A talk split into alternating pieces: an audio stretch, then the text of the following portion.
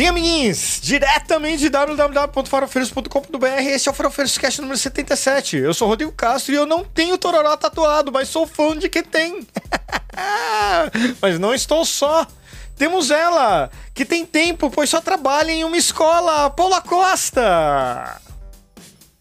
Hoje eu tô triste, a Carla Zambelli me bloqueou no Twitter. Eu não acredito, meu Deus do céu. Não vou poder fazer perguntas pra ela sobre a relação dela com o Joicinha. Meu Deus. Tô triste. É. Nem sobre a unha encravada, né? Poxa, com aquele pé lindo. Ia pedir dicas de como fazer pack de pé. É. Menina, vocês viram aquela unha dela, eu mano? Eu pedi a dica do pack de pé, Zanzan me bloqueou, gente. E eu achava meu pé feio. o pack de pé dela. Será que foi porque eu não comentei o pack de pé dela? Com certeza. Com certeza. Ela deve estar tá te espionando. Ela tá te espionando, sabendo os packs de pé. Deve estar tá rodando pela direita, por isso que o povo vem atrás de você. Rodando e aí ela tentou fazer direita. uma igual, rodando pela direita. Então aí tentou fazer um pack de pé igual não ficou bom, ela ficou com raiva de você e te bloqueou. É inveja, é tudo inveja. É inveja. Só vou fazer um adendo. Eu achava meu pé feio. Agora eu tenho certeza que eu vou conseguir fazer, vender o pack de pé. Em breve, no Apoia-se do Faro Cast, você pode adquirir pack de pés dos podcasters. Olha só, em breve. Mas também Caralho, temos ele. Que foi? Você não vai colocar. Não, você vai ter pra colocar o pack de pé. Né? Não, Mas... não, eu, eu ia dizer que você vê o pack de pé da Zambelli é tipo, é, tem a mesma energia de você encontrar a Zambelli no Tinder, sei lá. Deus me livre. É, mas Ixi. também temos ele, que acredita que a China já invadiu os Estados Unidos e venceu. Pedro Otávio. Ah, podemos sonhar, né, gente? Podemos. Acaba logo com isso. essa, e acaba com essa, essa é, propaganda anticomunista logo. E já resolve, né? Pronto, é, estamos todos juntos. Deixa, os caras tá certo e depois vem pra cá. Né? né? Vamos acabar logo com isso, porque pelo menos para de encher o saco. Com certeza. E também contamos com ele, que irá pedir para pessoas que não falam português pronunciar farofeiros e gravar tal pérola para nós usarmos aqui como vírgulas nesse podcast. José Fernando. Eu quero mandar um beijo pro Lin Manuel Miranda, o cara que escreveu, roteirizou e montou e não sei mais o que lá no, no, no Hamilton, no, no, musical. O maluco é um gênio, ele é um gênio. Eu quero ser ele quando eu crescer. Eu quero ter o conhecimento que esse cara tem. Assim. Gostei demais, assim. muito bom. Tá. Mas você vai, mas vai gravar essa galera falando farofeiros lá, tá? Só eu vou, avisar, vou, tá? vou. Ah, que bom. É. Um Mas crachazinho também... do farofeiros. Crachá, vou fazer o um layout já e já tô te mandando. Oh. Imprensa. Porra, tem história isso. cara. Credenciado, credenciado. É, tem, tem, tem, fotos disso, existe um desses, tá? Mas também contamos com ele, o líder dos Thundercats em seu inferno astral, que praticamente é um gato guerreiro do Mercúrio retrógrado e grado, é, e eu não sei falar isso e porque eu fui editado. Ah, ah, eu também fui censurado, né, por ele mesmo, né? É, Tiago Gouveia. Retrógrado. É, eu não sei falar retrógrado, é complicado. Aí, falou. Olha que bonito. Não, não sei falar. Tudo bom, Ti? Tudo. É, dentro, das possibilidades, dentro das possibilidades existentes dentro de um inferno astral do Mercúrio retrógrado e segundos antes de entrarmos no ar, o meu monitor, ele simplesmente do nada, ele tombou para frente em cima de uma base quebrando e ele está apoiado na parede nesse momento, tá tudo bem. É, é porque você é um podcaster famoso, então você gera muito olho gordo, então Não, você cara. precisa colocar uma ruda ali para proteger o seu monitor. É, na verdade, provavelmente, provavelmente o Thiago, o Tigo Veia do outro universo, do multiverso, deve estar tá pregando uma peça, porque eu falei dele a semana inteira. Ah, né? Tá. O bilionário, o artista famoso do multiverso, deve estar tá me sacaneando porque eu falei dele a semana inteira. Então, então provavelmente seja isso. É o Thiago Bezos esse daí, né? Então. É o Thiago Bezos. É o Thiago Bezos do multiverso. É ele. Horror. Eu tô falando, é porque é artístico, né? Uma arte nacional, por isso que foi tombado. Ah. É, exato. Mas é. sabe quem foi tombado e não levantou mais? É, meu monitor, meu monitor, Meu monitor, pelo menos, tá vivo ainda. Né? É, gata. Não, é cadelinha. Aqui, ó, tá aqui, mas não sai. a cara daqui, mas não sai. Tá tipo lava que não sai mais a tumba. Tá tipo... Gente, a Muriel tá no momento aqui incrível. Ela está latindo. Como assim? E vocês estão ouvindo, mas tem alguém que não vai ouvir o primeiro latido da Muriel. Caralho. Ah, tá. Estamos inspirados hoje, né? E para começar essa inspiração toda, essa coisa gostosa, deliciosa aqui, começar como sempre, aquele efusivo abraço na boca, bem molhadinho. Primeiro pro Luiz, sempre Luiz, para você sempre o primeiro, Luiz. Beijão. Pro Ananias Oliveira, pra Daniela Lúcio, de novo, né, Dani? Porque você sabe, né? Dani, é... gostosa! Ui. Pro Diogo, pro. que é gostoso Diogo também. gostoso! Diogo é. gostoso! Pro, pro Vinícius, que também é gostoso. Luiz gostoso, Vinícius gostoso. Quem mais tá calma, aí? Calma, Thiago, calma, calma, calma. Pro Nicolas Kaspersky, que não vou saber falar seu nome, cara, mas obrigado pelo follow. Pro Tritão Grisalho, pra Ana Cristina, pro Marcelo hum. Ducan, pra Shiba Durden, pra Flan e pra Carolzinha do Cerrado. Um beijão, galera. Obrigado, Oi, Tritão Grisalho. Tudo bem? Uau. Confere meu Insta lá, tem um link lá legal. Tô precisando de Sugar Daddy. pro apoia-se, né? Pro, oh, pro Kikante, né? Bom, Kikante, olha, olha, o, olha o nome. Olha Kikante. Ui. Fica a dica. Ui. Ui, ui. Mas sempre lembrando que gravamos ao vivo esse podcast toda terça-feira às 20 horas no YouTube. E fica lá para você ouvir sempre que quiser, bem gostoso, mas se inscreve no canal. Clica naquela porcaria do sininho que é de graça e você ajuda, ajuda, ajuda que é de graça e a gente fica feliz. Olha só que beleza. E no dia seguinte, na quarta-feira de manhã, já está no seu feed o podcast quentinho, no seu feed favorito, no seu agregador preferido e aquela coisa toda lá. E assim, o Elon Musk não comprou o Twitter, vai comprar o Twitter. Foda-se! Não tem rede social, não tem problema. farofeiroscast.gmail.com e arroba farofeiroscast lá no Twitter você também pode conferir o que a gente fala, o que não fala. E mais, tem arroba de todo mundo aqui para você seguir o seu podcaster favorito. Que sou eu, obviamente, ou não. Mas sempre lembrando que a gente menciona fontes de tudo que a gente comenta aqui no podcast em www.farofeiros.com.br, diferente de outros podcasters por aí. Bom, gente, a energia tá lá em cima, tá aquela alegria, como toda terça-feira. É... Eu fico muito feliz de, de reencontrar meus amigos aqui, de ver essa galera aqui no chat. Mas o Brasil essa realidade que a gente topa todo dia quando a gente abre o, os olhos, né? Assim, a, a, piadinha lá que não tem um dia de descanso pro, pro brasileiro não, não é piadinha já faz um tempo. E é, eu quero dar um, um abraço e deixar a nossa solidariedade aqui para todos os nossos amigos de, do Pernambuco que estão sofrendo com, a, com as chuvas que têm ocorrido em, no estado todo.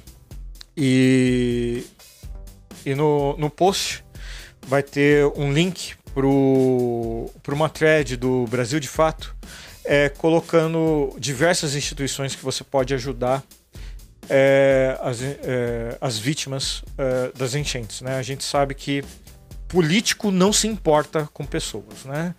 Pessoas se importam com pessoas. Então, quem puder ajudar, os links estão lá para fazer aquele pix solidário.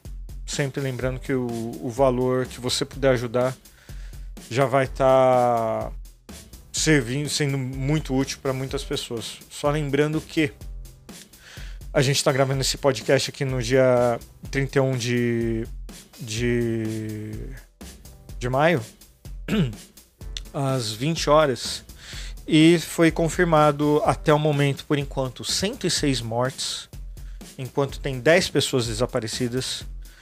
São 24 cidades já em estado de emergência. e mais de 6.200 pessoas desabrigadas e desalojadas.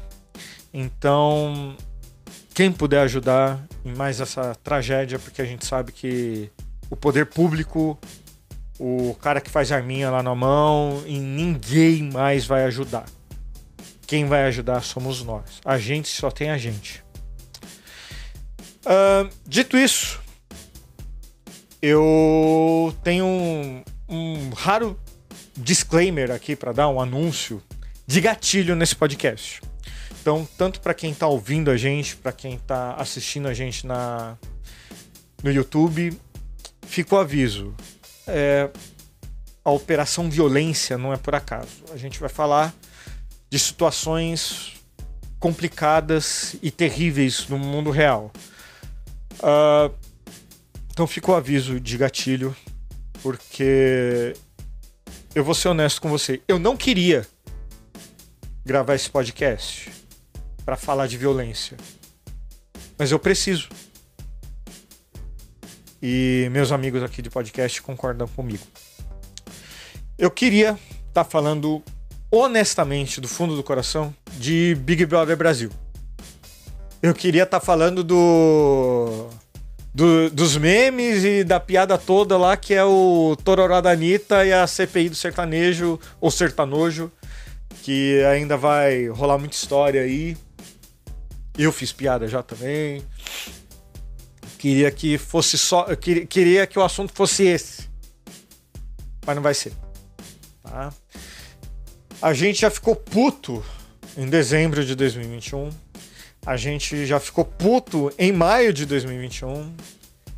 E a gente até tentou ver o lado bom de 2021 lá em dezembro no Farofeiros Cast número 55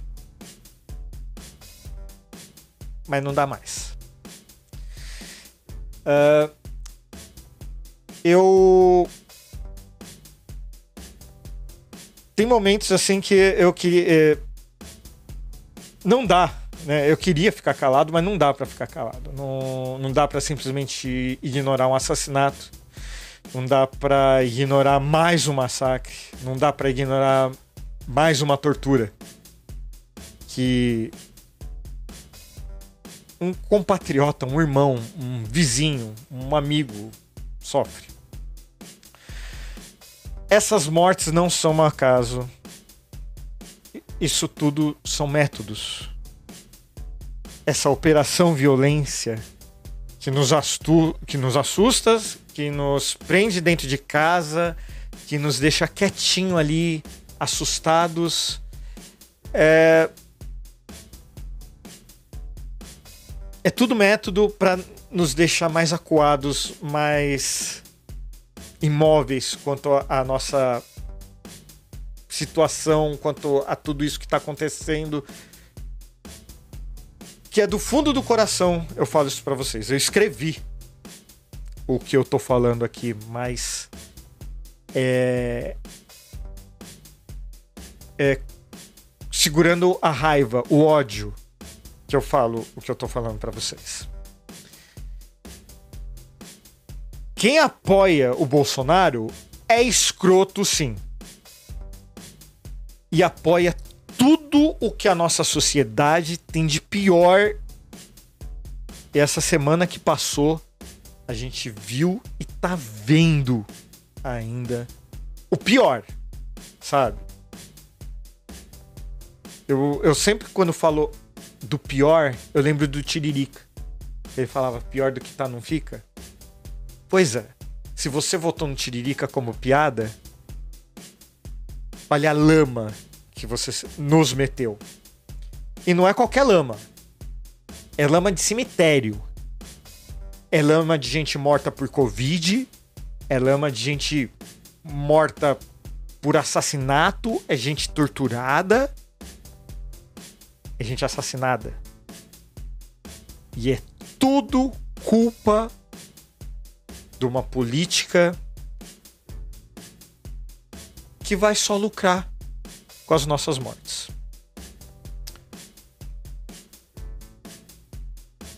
É, eu vou trazer aqui um tweet do meu querido Ananias. Eu já mandei um beijo para ele aí no, no, na abertura, mas é, ele merece todos os beijos possíveis. Mas eu vou reproduzir o tweet dele, que tá com o caps lock ligado com toda razão. Um homem não morreu, um homem foi torturado e assassinado por agentes da Polícia Rodoviária Federal. Esses criminosos são agentes do Estado. O Estado torturou e assassinou um homem. Esse crime não passa, pode passar impune. O tweet do Ananias é do dia 25 de, de maio e reproduz uma a manchete do Metrópolis falando que um homem, a gente está falando do Genivaldo, que foi sufocado em câmaras de, de gás dentro do carro da Polícia Rodoviária Federal. A gente vai cortar um breve salto na, na cronologia. Agora para o dia 31 mesmo. Uma notícia do G1 falando que a Polícia Rodoviária Federal negou punição pelo caso do Genivaldo e confirma que os diretores dispensados vão passar uma temporada nos Estados Unidos com dinheiro público. Os torturadores receberam uma promoção, eles vão passar, vão, vão viajar, vão passear. O cara que torturou e matou uma pessoa. Não. É, no, no, caso, eles são os diretores do, da, operação, da, da operação. operação. É, do, da PRF. Um é o diretor de inteligência e outro tal. Não são os caras que cometeram o ato, mas são os responsáveis da, Pela operação. Da gestão. Exato. Da gestão. Os autores da ação, eles vão ser. Ele, a matéria fala que eles vão ser realocados para uma coisa administrativa X. Não foram presos, nada. Enfim, os caras que mataram, os dois, dois três PM que mataram os caras, os PM que estavam lá, não só é ficar lá num carguinho atrás de uma mesa. Agora, o que acontece com a polícia militar, tá acontecendo com eles, que não são uhum. militares, que é é, você mata alguém, você participa de uma operação é, onde você mata alguém torturando por asfixia, que não é a primeira vez que acontece no Brasil, e que não é a primeira vez que é a PRF, e que não é a primeira vez que é, é algo, algo, vinculado ao nível federal. Uhum. E eles vão, como acontece com o guardinha do bairro, eles vão ser apenas levados no setor administrativo. Agora me diz, que democracia um que um agente do Estado tortura e mata fica impune? Ah, ditadura, exagero da esquerda, coisa e tal. O filho da puta do presidente ainda defendeu essa galera. Passou o pano pra Tortura e assassinato não é nem na época da ditadura. Aconteceu semana passada. Quem passa pano para esse tipo de escrotidão não é nem mais escroto, é coisa muito pior. Muito... Quem, quem passa pano para assassinato? Algum policial parou o presidente andando de moto sem capacete? Porque o Genivaldo tava andando sem capacete. E essa foi a desculpa da PRF, matar ele. O cara andar sem tortura. capacete, bicho. O cara tava andando sem capacete. Andando. O cara tava andando sem capacete. Você falou, né? Literalmente é o que mais faz o presidente. E aí? É, Assim, é, eu, eu, concordo quando a gente vê pessoa da, da esquerda radical, por assim dizer, falando que as ruas tinham que estar tá pegando fogo. Porra, é. cara! Tinha! Tá. Tinha, tá. mas é o que eu falei no começo, cara. Esse método, a operação violência aí que a gente tá falando, é pra assustar a gente. Eu tenho. Eu tenho que ter medo, não só por mim. Eu tenho que ter medo pela minha mãe, tenho que ter medo pela, é, pela minha família. Eu tenho criança pequena em casa. Como que a gente vai viver num, num, num país que o presidente passa pano para tortura e assassinato? Não que isso surpreenda a esquerda, porque não surpreende. Porque a gente viu isso desde o começo. Desde quando esse filho da puta começou aí no Super Pop, era isso. A diferença é que isso aconteceu semana passada. E aí? Eu não sei, eu não sei, eu não sei. É... Ontem. Ontem foi engraçado. Não, vai lá, Thiago. Não, não, vai lá, falar. Thiago. Não, eu ia falar que chegou num ponto que, cara, tipo, eu tô andando, às vezes eu, eu, eu, faço um percurso, sei lá, de 500 metros do trabalho até o ponto de ônibus. E tipo, uma, uma avenida badalada, que nada disso, não tem violência, o caralho. Mas, bicho, eu fico com medo de um polícia me parar, encanar comigo, me botar numa viatura, me matar e foda-se. De graça. De graça, de graça. Sim. Eu passo o dia inteiro pensando, e se eu andar aqui e alguém encanar comigo e eu celular sumiu? Sumiu. E, e sabe o que, é, e sabe que, é, e sabe que é o pior, cara? Eu não posso falar assim, não, não é assim, José. Não, cara, você tem que ter esse medo. Você é meu amigo, eu quero, eu quero teu bem, eu quero que você chegue bem em casa, eu quero que você ande bem. Então, o que eu tenho para falar para você é, cara, por favor, toma cuidado. Porque esses filha da puta estão na rua. É. O torturador aí, o cara que, os caras que matam, estão na rua. Pode falar, tio mais do que isso, né? Além deles estarem na rua, de novo a gente tem a, o incentivo, a passação de pano e quem incentive essa atitude. Né? Eu estava buscando uma outra palavra para falar, mas tem quem incentive, quem quem fica calado, eu imagino até a cena, é, é, o, tipo de, é o tipo de pessoa que tá que tá ali assistindo, quando o cara passa, bate no ombro e fala assim: parabéns, pô, mandou benzão, cara. Porque eu consigo imaginar aquelas pessoas que estavam vendo aquilo dali acontecendo, quando a polícia saiu, alguém batendo no ombrinho deles e falasse assim: pô, mandou bem, caralho! Seguraram o cara, pô, mandou benzão! Esses caras, quem faz isso ainda é, é endeusado. Tem quem diga, eu tenho certeza que dentro do lugar da, onde, do, do, da guarnição onde eles estavam, do quartel onde eles estavam, do, teve gente que falou que eles mandaram bem. Teve gente que, que, que parabenizou a atitude deles. Sim.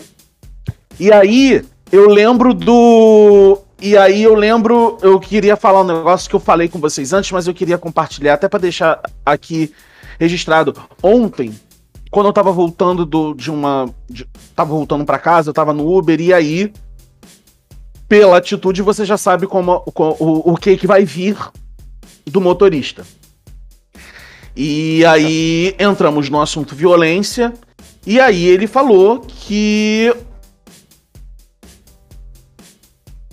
que graças ao FDP do STF, os bandidos estão se armando cada vez mais.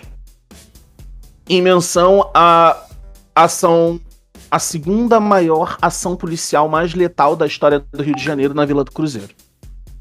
Que graças ao STF, os bandidos estão se armando até os dentes. Porque se a operação tivesse, se a operação tivesse sido liberada e revogada, tava todo mundo morto. E aí eu entrei em discussão com ele, discussão pacífica, conversando, argumentando, e aí ele falou uma coisa sobre ele usou um exemplo sobre a laranja podre. Ele falou que se você tem um cesto com uma é. laranja podre e você coloca mais laranjas, aquela laranja podre vai apodrecer as outras laranjas. Então, o certo é eliminar aquela laranja podre e permitir que as outras laranjas elas elas fiquem num ambiente tranquilo, sem influência da podridão daquela outra laranja. E eu ouvindo aquilo, instintivamente veio na minha cabeça e falei assim: peraí. Eu parei e falei assim: tá, mas do que adianta você tirar uma laranja podre de um cesto que fica debaixo de sol, debaixo de chuva, ele não é cuidado, ele não é limpo, ele não é bem tratado. O ambiente onde aquelas laranjas estão não vai influenciar na podridão delas? O ambiente onde a laranja é, é cultivada, bicho.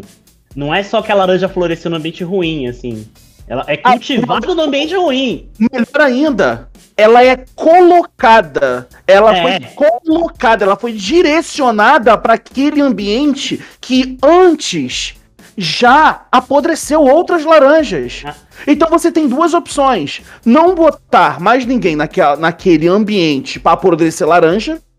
Ou então, se você só tem aquela opção, você tornar aquele ambiente um ambiente e não apodreça laranjas.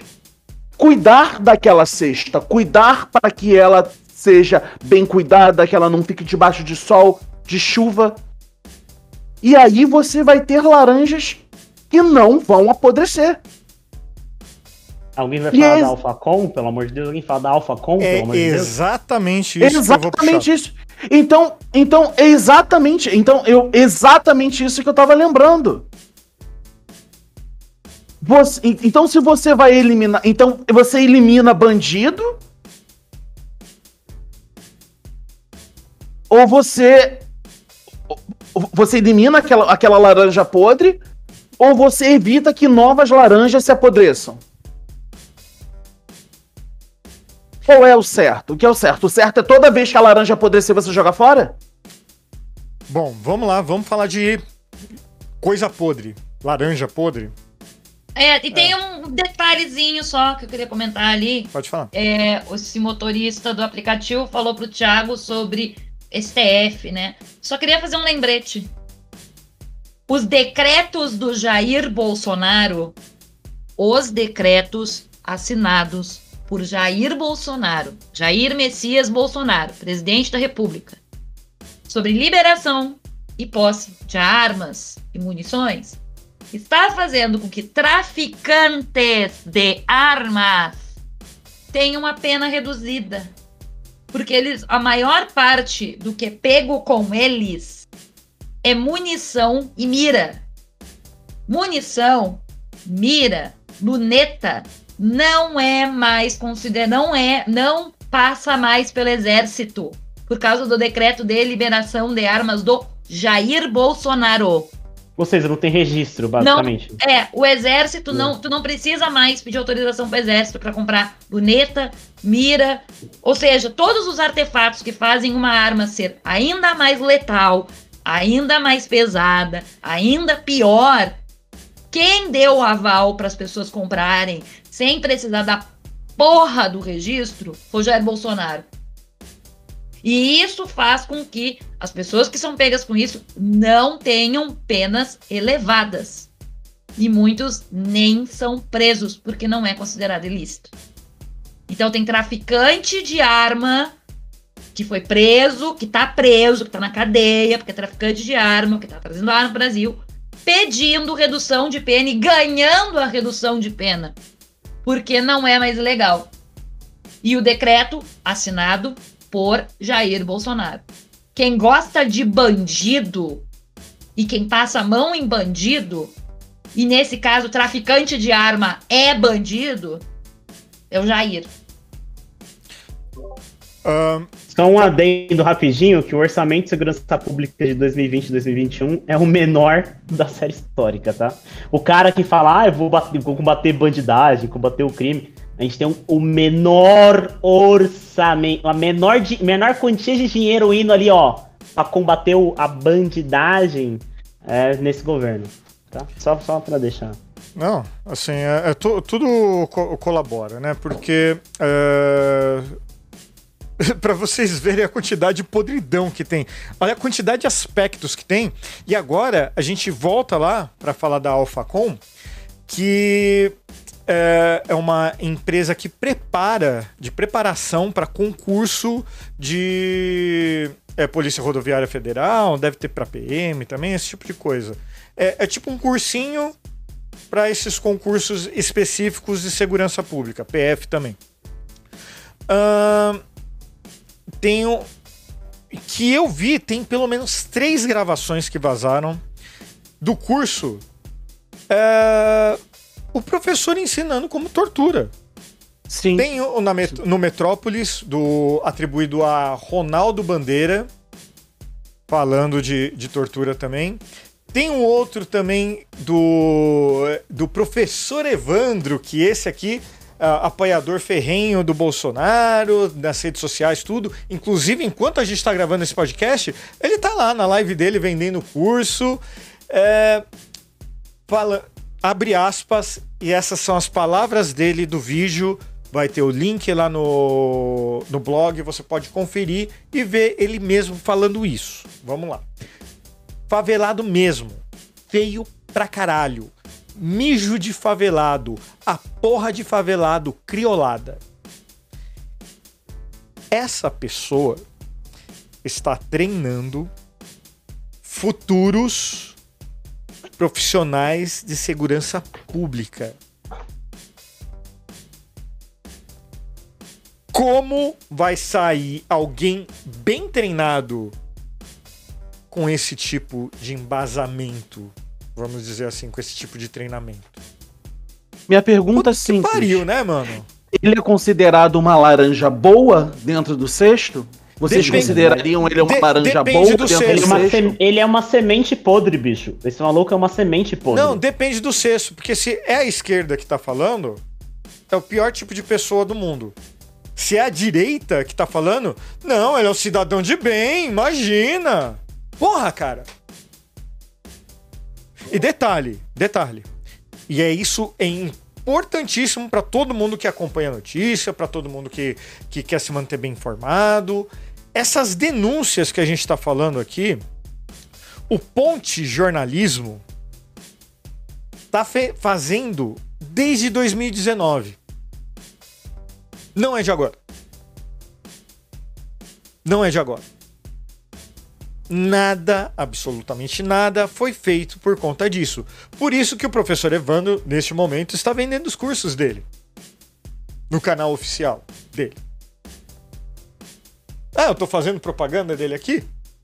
o público do Farofeiros é pequeno. Mas porra, mano. O cara ensina como tortura e tá ganhando mídia, tá ganhando mais, tá vendendo mais curso. Olha só, é o patriota, é o cidadão de bem que vai cuidar de mim e, e da sua segurança?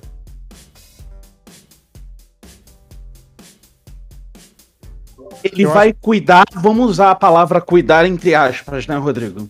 Não, ele vai porque, cuidar não, é, de você. É palavra, ele vai tornar você um Olavo, dependendo é palavra, da forma que você agir ele, né? É a da palavra, forma que você interagir é com ele. correta.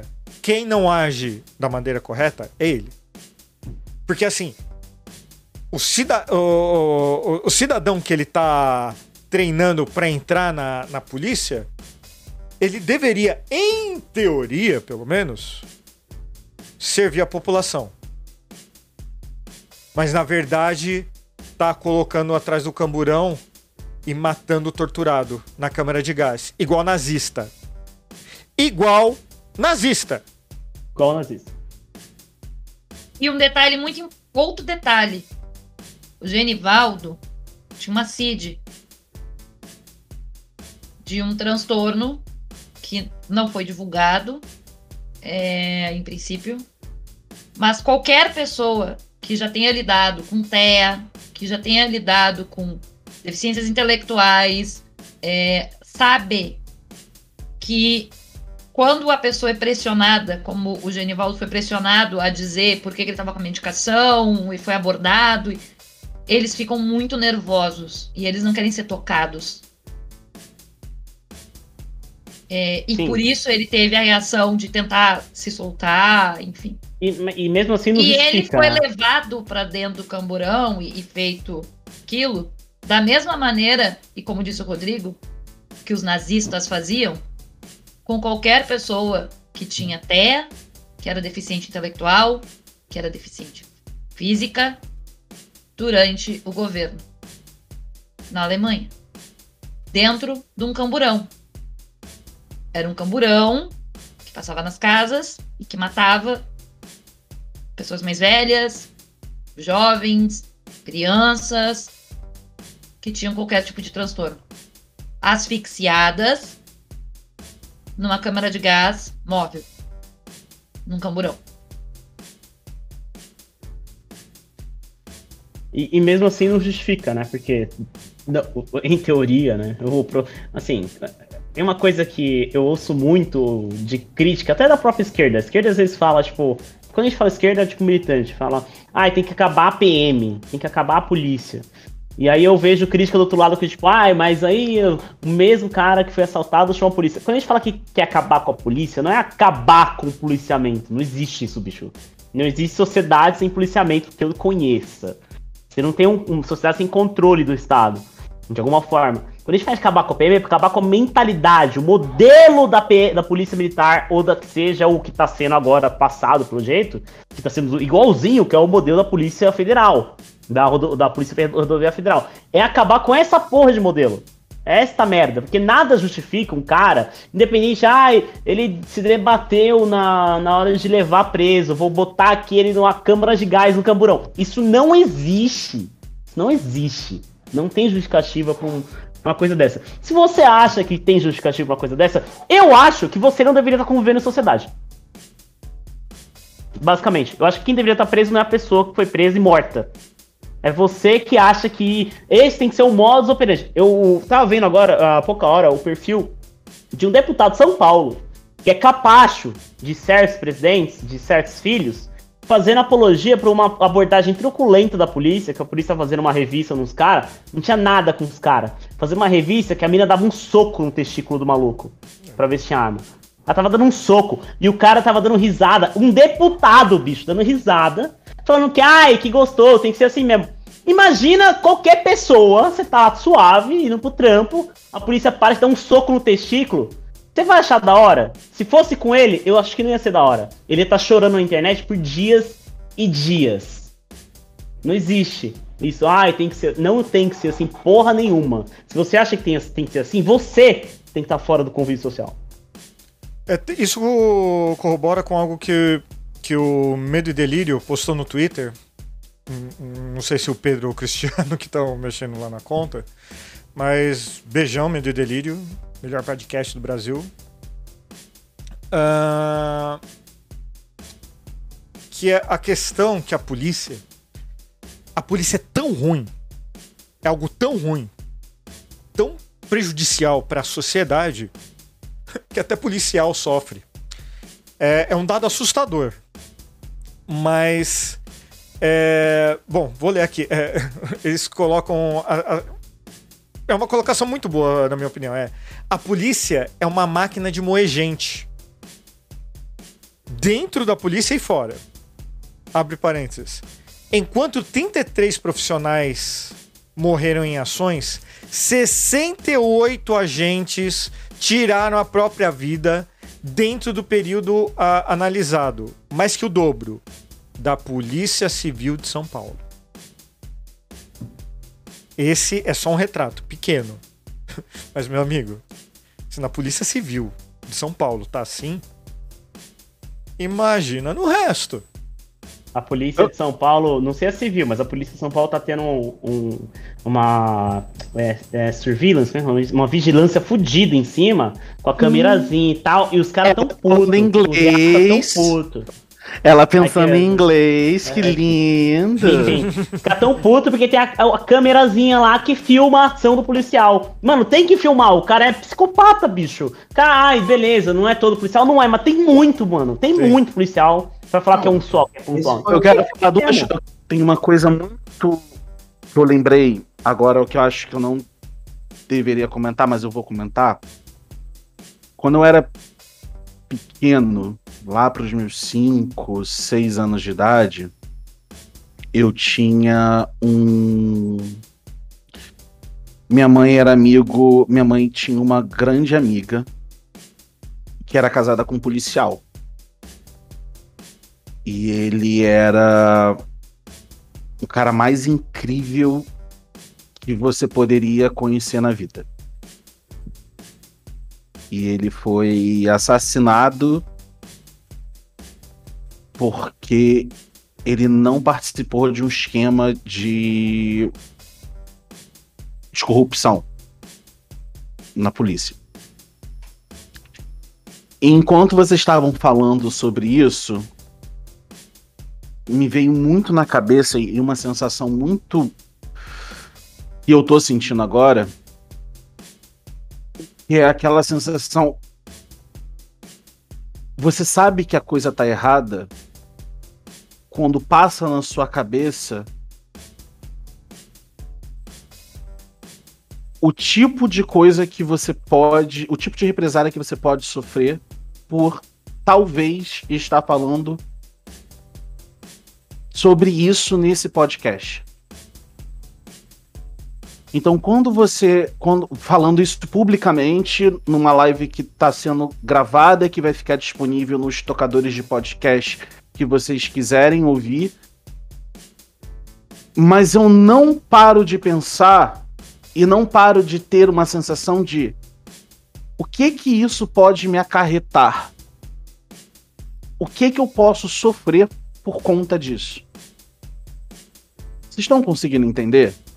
Então, quando você tem essa sensação de que você talvez você não possa falar sobre isso, tem uma coisa muito errada. Então, aí você vai e pensa. Você vai e pensa. O cara tá com uma câmera, o cara tapa a câmera. A gente viu recentemente, eu vou. O Rodrigo vai disponibilizar o link no site sobre policiais armando um, um, uma cena de crime, assassinando os caras, botando e eles tapando as câmeras para que a cena não fosse vista. Isso saiu no Fantástico. Eu vou, a gente, eu vou mandar o link pro Rodrigo para botar no, no, no, site. E aí você começa a pensar como isso na sua como isso na rua. Como isso o que isso pode te gerar, o que isso pode levar você, até onde isso pode levar você. E aí também justifica também um outro lado do que aconteceu com Genivaldo. Quantas pessoas ficaram com medo de intervir fisicamente, com palavras, ou de ir para cima, a população ir para cima, para poder intervir aquilo, com medo de uma represária? É, mano, quem, quem que vai bater no policial que tá matando um cara não. torturado? É não precisa não, vídeo, não nem né, bater, é, é, o, o, é, só ver o próprio, vídeo. O não, vídeo próprio, impedir, as pessoas estavam gravando e as pessoas estavam meio, tipo, anestesiados. Tipo, teve um cara que comentou, ih, vai morrer. Do tipo. É, é, é tipo, é uma, é, é, uma observação óbvia. Se eu não me engano, de, um de parente dele tava ali perto. Tipo, ah, vai morrer. Ah, então. O sobrinho dele tentou Nossa. intervir, quando, como eu comentei, quando ele começou a tentar soltar e a polícia joga ele no chão e algema. É, que até então é, é uma cena violenta, mas que é considerado procedimento, entre muitas aspas, que é muito agressivo, o sobrinho avisa. Ele tem um, um O sobrinho fala que ele tem. A, as palavras do sobrinho eram essas, tá? Que ele tem um transtorno. Então, que por isso ele tinha as medicações e que por isso ele estava se debatendo. Então, que não adiantava tentar tirar dele alguma informação, porque ele não ia conseguir falar. Por, justamente porque, né? E, e o que a polícia faz é. O que os dois policiais fazem é seguir o que eles já estavam pensando em fazer. É levantar ele do chão e jogar ele dentro do camburão e jogar o gás lá dentro. E fechar a parte traseira do camburão. Inclusive segurando as pernas dele, porque ele estava se debatendo. Então, assim, assim como Assim como o cara da Alfacom lá na, na, na, palestra fala: Ah, é, eu tava lá e tal, e cá entre nós, ele tenta tirar o microfone, botei lá dentro do camburão, joguei gás de pimenta, e aí ele tira e fala, é bom pra caralho, bom pra caralho, joga gás de pimenta mesmo. Os caras ficam, ah, eu vou morrer, vou morrer. Abre uma flechinha assim, ah, vai morrer, joga mais, bom pra caralho. É essa mentalidade, cara. É essa mentalidade que tá sendo cultivada na polícia do país inteiro, basicamente. E, e é isso o Brasil de agora, né? Mas, ah não, na época da ditadura era mais seguro. Só que não, né, José? Uh -uh. Existe um mito aí, o, o Minion, né? O Minion adora falar que, ai, na, durante a ditadura era mais seguro. Não era, não era. A gente teve números ali de homicídios que eram tipo, acho que. Se eu não tô muito enganado, na verdade, minha. Eu não tô enxergando direito aqui, deixa eu abrir aqui o negócio. A gente tinha uma taxa de morte por violência, homicídio, que era entre 5 a 8 a cada 100 mil habitantes. Eu não sei o número absoluto, mas isso é baixo comparado com o que a gente tem agora. Isso até 1960. Deu 1960, bicho, principalmente de, de 75 a 85, esse número foi galopante. A violência, o homicídio no Brasil, ele só aumentou de, 60, de 75 a 85. Mas, de, mas assim, não é que aumentou, ah, é porque aumentou a população, não, aumentou muito. Porque os, os militares fizeram uma, uma, política de distribuição de renda cagada, fizeram uma política de urbanismo cagada. Foram os militares que inventou essa coisa que existe hoje chamada favela, nasceu na ditadura. Os militares acabaram com a, a segurança pública, eles sucatearam a segurança pública no Brasil. E aí o homicídio aumentou, aumentou demais, mas é que aumentou pouco, é, foi para 36 a cada 100 mil habitantes. Foi tipo um salto gigantesco. E aí a população foi aumentando e eles deixaram um legado de violência que a gente tá tentando lidar até hoje. Não, as pessoas falam que ai, não tinha violência no Brasil nessa época por um grande motivo: censura. Porque a propaganda. informação. A propaganda. A censura e propaganda, né? Que vai casar na mesma coisa. Uhum. Eles, uh, eles não deixavam publicar os índices de violência no, na grande mídia, nos jornais, os institutos que faziam a pesquisa, eles boicotavam, e aí eles faziam uma grande propaganda de ah, os militares estão cuidando do Brasil. O Brasil está virando essa coisa do. a bola da vez, né? Ai, o Brasil é, é o próximo, é o, é o país do futuro, é o país mais rico, é a, a gente tem, não, tem de tudo, etc. também, Zé. Só um adicionalzinho geográfico. É, também é um, a gente tem que lembrar que, principalmente década de 60 e 70, não era majoritariamente uma população urbana. Uhum. Tá? Ou seja, hoje a gente tem 80% da população urbana. Na época era quase 50-50. Tá? Então, muita gente mais velha morava em cidades muito pequenas, muito pequenininhas, onde é a a, a, violência ainda não tinha chegado, porque a violência no campo ela era no dentro dos latifúndios. Aonde você tinha minifúndio e cidades muito pequenas, ainda não tinha chegado a violência rural. Então elas também têm um saudosismo de um período em que eles eram muito jovens, que eles não tinham contato nem que não tivesse censura, eles não iam ter contato também com o índice de violência. Então, Desculpa, mas viviam também num sistema é que é quase mais feudalista. Do, do que tu falou, né? Que tem a parte urbana é a censura pura, é. mas na parte rural a gente também tem uma leva muito grande de pessoas que não habitavam áreas de latifúndio, de grandes latifúndios, que não tinham contato com a violência rural, que inclusive era muito alta também na ditadura. E que são pessoas que a gente não pode esquecer que, sobretudo durante a ditadura, eram comunidades que viviam num sistema praticamente feudalista. Quando a gente fala de, ah, morava no campo, não é que você morava no interior, era feudalismo. Fala, Pedrão. Basicamente. Ah, é só fazer um adendo. É, a favela ela vem antes, né? Mas o caso que o José quis dizer, a favela vem mais ou menos na Primeira República, lá no, no período da Guerra de Canudos, quando é derrubado os cortiços daqui no Rio de Janeiro. É, mas o que ele está falando é, é, justamente esse movimento, como a Paula disse, que a gente tem esse êxodo rural, né, das pessoas saindo do campo e começar a povoar as cidades, principalmente os pontos em que a cidade era muito mais. É, a moradia mais barata, o custo de vida era menor, eram nas favelas, né, nas encostas de morro e afins de São Paulo, no caso, mais em regiões com. que foram tratadas como guetos na época, principalmente. Adendo, um adendo a isso que o Pedro tá falando, isso é real, isso aconteceu, foi majoritariamente que aconteceu, mas dentro dos centros urbanos, tem inclusive um artigo muito bom do Bolo sobre isso.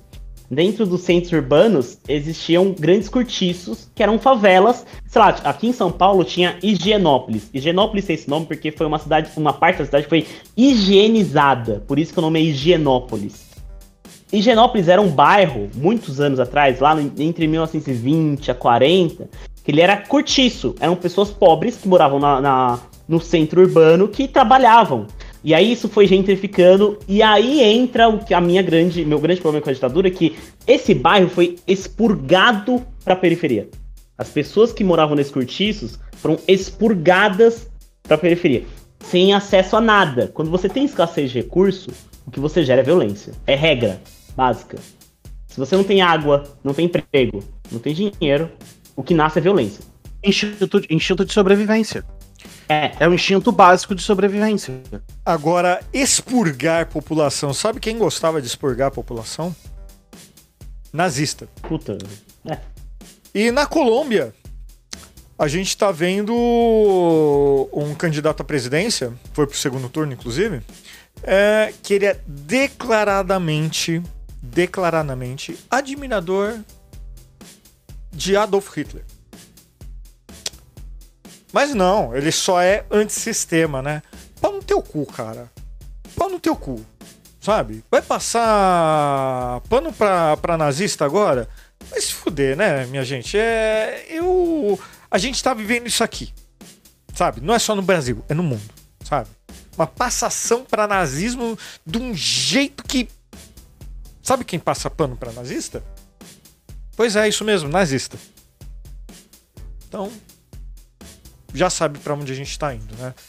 Para um modelo bem parecido. E por isso, eu inclusive recomendo aqui, uh, tem um vídeo do, do História Pública, muito bom, explicando eu, ah, o conceito pública... de higienismo a partir de Janaína Pascoal.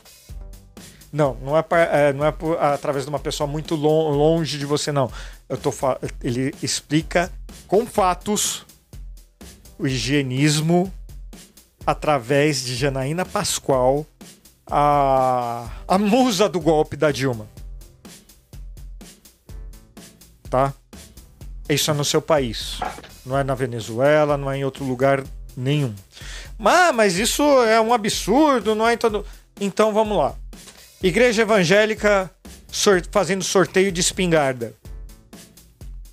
Brasil ou Alemanha? Nazista. Só um detalhe: o decreto sobre premiações, é, sorteios, ações entre amigos e afins proíbe promoções desse pro, proíbe promoções desse tipo. Pois sejam é. elas sorteios ou afins, com medicamentos, gasolina, gás veicular, munições e armas. Não, mas igreja evangélica pode, Paola, porque proíbe. é pra cidadão. Não, não pode. É engraçado é que proíbe. Ah, imagina, é engraçado gente, que poxa. proíbe e tá escancarado o porquê que proíbe. Tá, mano, tá escancarado por que proíbe, né? Não, faz todo sentido pra gente. Não, mas a gente é de esquerda, a gente é comunista. Né? Então, pra gente, ah, não, não. Não, gente. É uma arma para ajudar a casa de Deus. Vê como eles são cidadãos, eh, cidadão de bem. Que bonzinho poder sortear uma arma para os fiéis dar tiro nos outros. Tanto ah, cidadão, pariu, tanto né, cidadão, tanto cidadão de, tanto cidadão de bem, aquele cidadão de bem que não pode usar um cupom de 4 reais no McDonald's e atira num jovem de 21 anos. É, o cidadão é aquele de... cidadão de bem que vai bêbado e importuna pessoas, vai no carro, pega a arma e vem atirar em todo mundo porque ele se porque ele estava bêbado e importunando as pessoas. É esse cidadão de bem é o cidadão... que só estava se defendendo. É o cidadão sabe? de bem que não se importa com com genocídio de nenhum tipo, inclusive, principalmente com indígena, né? Que existem dados. não é história de esquerda. Não, são dados. Dados, fatos. A, a, a população indígena do Brasil está sofrendo. Eu não, eu não tenho nem palavra o quanto a população está sofrendo. Sabe? E é tudo culpa de uma política que quer exterminar essa galera em nome de lucro. Só que não é um lucro nem meu, nem seu. Eu posso contar uma anedota? Uma anedota que o Pedro me corrija se eu estiver errado. Vamos lá. É o que eu tenho de conhecimento. E esse aqui, infelizmente, não tenho fonte. Posso procurar depois. Mas se eu não estou muito enganado, durante a colonização, a maior fonte de extermínio indígena no Brasil não foi doença, não foi português matando índio, foi português armando tribos indígenas para combater outras tribos indígenas. E eles é. usavam, falavam, ah, você é uma tribo grande, vocês gostam, não gostam daquela que os portugueses não gostavam? Te dou aqui essa arma, pá, vai lá e se vira. Quando voltava, eles matavam. Tem um documentário na Netflix chamado, acho que Doc Brasil. Brasil.doc. Eu acho que é Brasil.doc, vou confirmar aqui. E que fala. E que fala sobre isso. Fala, Pedrão. É, eu não sei do dado é sobre qual matou, o que mais causou genocídio indígena. Mas essa lógica que você disse, ela é uma, uma realidade, por exemplo, no Brasil, porque você. Vou dar um exemplo simples, né? Os portugueses, é, por que, que eles não dominaram a África assim como dominaram a América? Assim como eles tiveram assentamentos e tudo mais porque simplesmente quando eles entravam no barco e já tinham essas suas posições com reinos estabelecidos, e eles tentaram servir de forma bélica, tem carta, carta mesmo, que a gente pode, é possível ler. Que o cara fala, ó, eu tô num botezinho com 30 pessoas, a cada tiro que a gente dava, a gente recebia cinco flechas envenenadas e morria no caminho. Hum. Então eles sabem que por superioridade bélica, os portugueses não conseguiam ir, ir para cima. Eles só começaram a conseguir como? Quando começaram a fazer trato com uma parte de uma guerra, né, que essas múltiplas tribos e reinos eram é, inimigos entre si, ele tomou um lado, um partido, e exterminou o resto. E ele aprendeu isso e veio para a América, né? E fez a mesma coisa. No caso, tinha o principal tem múltiplas etnias, né? milhares de etnias no Brasil, mas vamos dizer que uma grande subdivisão né, que eles davam eram os tupis e os tupinambás. É, eles simplesmente tomaram lá dos tupis, escolheram eles, porque os tupinambás era fácil assim, de definir por que, que eles odiariam os tupinambás, que é, e dentre eles tinha tribos que tinham hábitos antropofágicos. Uhum. Então, era muito fácil demonizar esse lado dos portugueses, né? Esse é o lado mal, e ajuda o outro lado da tribo, justamente isso. Vai, se une, se arma e ajuda um lado a exterminar a galera. Ah, Nossa, mas isso é. E depois isso é perfeito. extermina os é perfeito. É perfeito porque. Ah, desculpa. Não, desculpa, Pedrão. Vai lá. Não, não, só falei isso. Depois que exterminaram o outro lado, é o que a gente faz com esse lado nossa, extermina também. É, é perfeito porque não, mostra que o português ele não chegou aqui e falou: Nossa, o que é isso? Ai meu Deus, Terra Nova. Não, eles vieram com base empirista, né? Com base de tentativa e erro. Falou, ah tá, aqui funciona mais ou menos assim também, então vamos aplicar esse mesmo método. É, tipo, não existe surpresa nenhuma nessa parte só. É, é por, existe, mas é. E não, nós não, estamos. Não é, é, e não é nós é nada tão bizarro. Caralho. Né? E nós estamos em 2022 Porra. passando pela mesma coisa. Isso sem falar que Uh, falando em, em genocídio de populações, olha só, mais uma coisa em comum com o nazismo: tortura, genocídio, falta de liberdades. Pois é, essa é a democracia da, que a direita quer, que o centrão quer. Me parece meio suspeito, né? Porque Bom, vamos voltar lá que não é só, de novo, não é só no Brasil, é no mundo. Como vocês devem saber, nos Estados Unidos teve outro, outro massacre do, no Texas, para variar. E o senador, que é até famoso, Ted Cruz, é, foi defender né, que a, o acesso às armas não é o problema. Lá nos Texas, se você não sabe, o acesso à compra de rifles AR-15 é extremamente facilitado. O cidadão tem o direito de se armar até os dentes lá. Pois então, esse cidadão se armou até os dentes, entrou na escola e fuzilou crianças, né? Mas a culpa não é das armas. Não, imagina, a culpa não são das armas. Vamos lá. Quem o senador americano culpou dessa vez? Alguém quer dar um chute? Não sei se a alguém. não, não foi dessa vez, não. Ah, tá. Mas poderia... Videogames, acredito eu.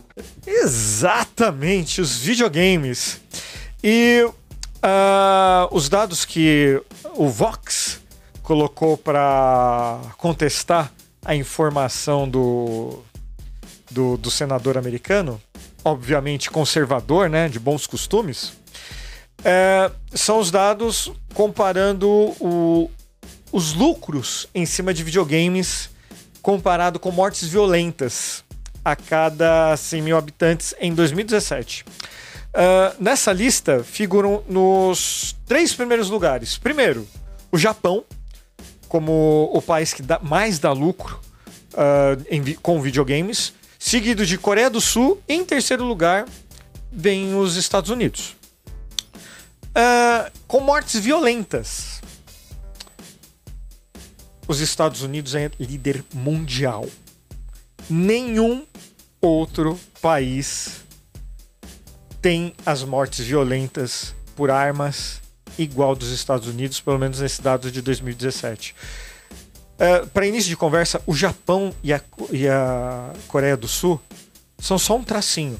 Ah, mas e a China comunista, meu amigo? mas, aqui eu posso falar, você pode pegar até o número absoluto que não vai bater, viu? O número Mano, absoluto talvez não bata. A China comunista. Cara, não, não é nem metade. Não é nem metade. Ah, tá duvidando? Pode ir lá vox.com. Tá?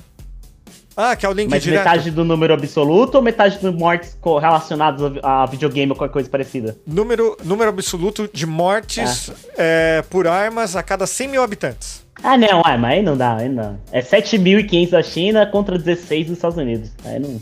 Sabe, assim, é, o, é, é que eles não especificam aqui, mas é, o, da, o da China passa um pouquinho do zero.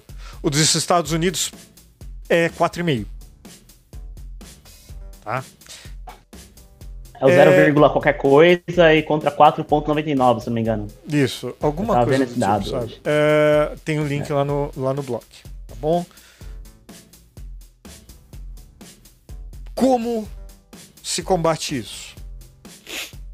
Com educação, com saúde, com políticas públicas é, favoráveis à população em todo o espectro, seja para é, bem-estar direto, seja um programa social é, mais amplo, de tecnologia. Bom, mas vamos lá para a notícia do que o camarote da República destacou. O governo, essa notícia é do dia 27 de maio de 2022. O governo Jair Bolsonaro vai cortar 14 bilhões 14 bilhões de reais do orçamento da educação, saúde e defesa para abrir espaço para concessão de reajuste para os servidores públicos com o objetivo de agariar apoio eleitoral em forma geral da DOCA em O Globo. 14 milhões, oh, bilhões, bilhões da educação e da saúde que já estão sucateados. Só vale lembrar. Ah, mas ele cortou da defesa também. Tá, só que a defesa também recebe verbas específicas gigantescas, inclusive maiores do que recebe todo o Ministério da Mulher, dos Direitos Humanos da Família. Maior do que recebe o Ministério da Cidadania, maior do que recebe o Ministério do Meio Ambiente, que são secretos, para uso secreto. Para defesa usar sem isso aparecer no portal da transparência. Porque seriam para defesa da soberania nacional. É, com piroca de plástico, Os remédio azul. Ah. Recebem uma verba gigantesca, maior que a do Ministério do Meio Ambiente, que inclusive o Ministério do Meio Ambiente está com a fiscalização de Ibama parada, tá? É porque óbvio, não tem não, dinheiro para nada. É, porque não tem dinheiro para pagar os fiscais. E os fiscais não estão mais pegando nenhuma demanda, porque eles não têm, eles não estão recebendo as diárias, não estão recebendo adicional de periculosidade, não estão recebendo nada do que é direito dos fiscais. Eles não têm mais ah. como pegar a demanda. Pergunta, pá, Paola, pergunta. A segurança pública tá dentro do orçamento da defesa? Não. Tá, só, só pra saber. Não, só pra saber. Porque aí entra no Ministério da Justiça. Tá. Entendi. Ah, Ministério da Defesa é, é Defesa Nacional. Sim, sim, é o é, exército. É, o exército. Armadas. Isso. O exército, o exército. Isso, é exército. aquela galera que compra Viagra. É o exército financiando Viagra e pesquisa para perseguir pessoas, basicamente. Isso. No grosso, não, assim. perseguir pessoas, não, não, peraí. Sei lá. Peraí, não, é... Basicamente, eles estão ganhando 14 bilhão pra ficar monitorando o Farofeiros Cash. Porque, cara, tipo, eu não duvido. Então, é. Mas não é? Mas não é? Mas, eu tô tipo, brincando, eu tô brincando, eu tô brincando. Não, eu tô dando risada porque assim... O Ministério da Defesa perde porra. uns valores, gente. O Ministério da Defesa perde uns valores, mas ele tem outros pra, pra se manter. Agora, saúde e educação não tem. Então, tu tira do Ministério da Educação, tu mas, tira do Ministério Paola, da Saúde, tu não tem. Paula, Aí o Ministério da Educação não tava comprando. Por que, que as pessoas. Por que tem tanta violência nesta área? Meu filho, pessoas não conseguem ter nem um atendimento no postinho. A Mas, pessoa Paola... não consegue ter uma merenda decente na escola da esquina. Não, Paola, você tá enganada. Não era a educação e a saúde que estava gastando dinheiro com Heineken e picanha. É que você sabe quanto o Ministério da Educação... Vocês sabem que merenda escolar é, é verba federal, é verba da União, né? Uhum. Merenda escolar é verba da União. Vocês sabem quanto a gente se recebe por aluno? Quanto se recebia até pouco tempo atrás por aluno? Não. 35 centavos por aluno.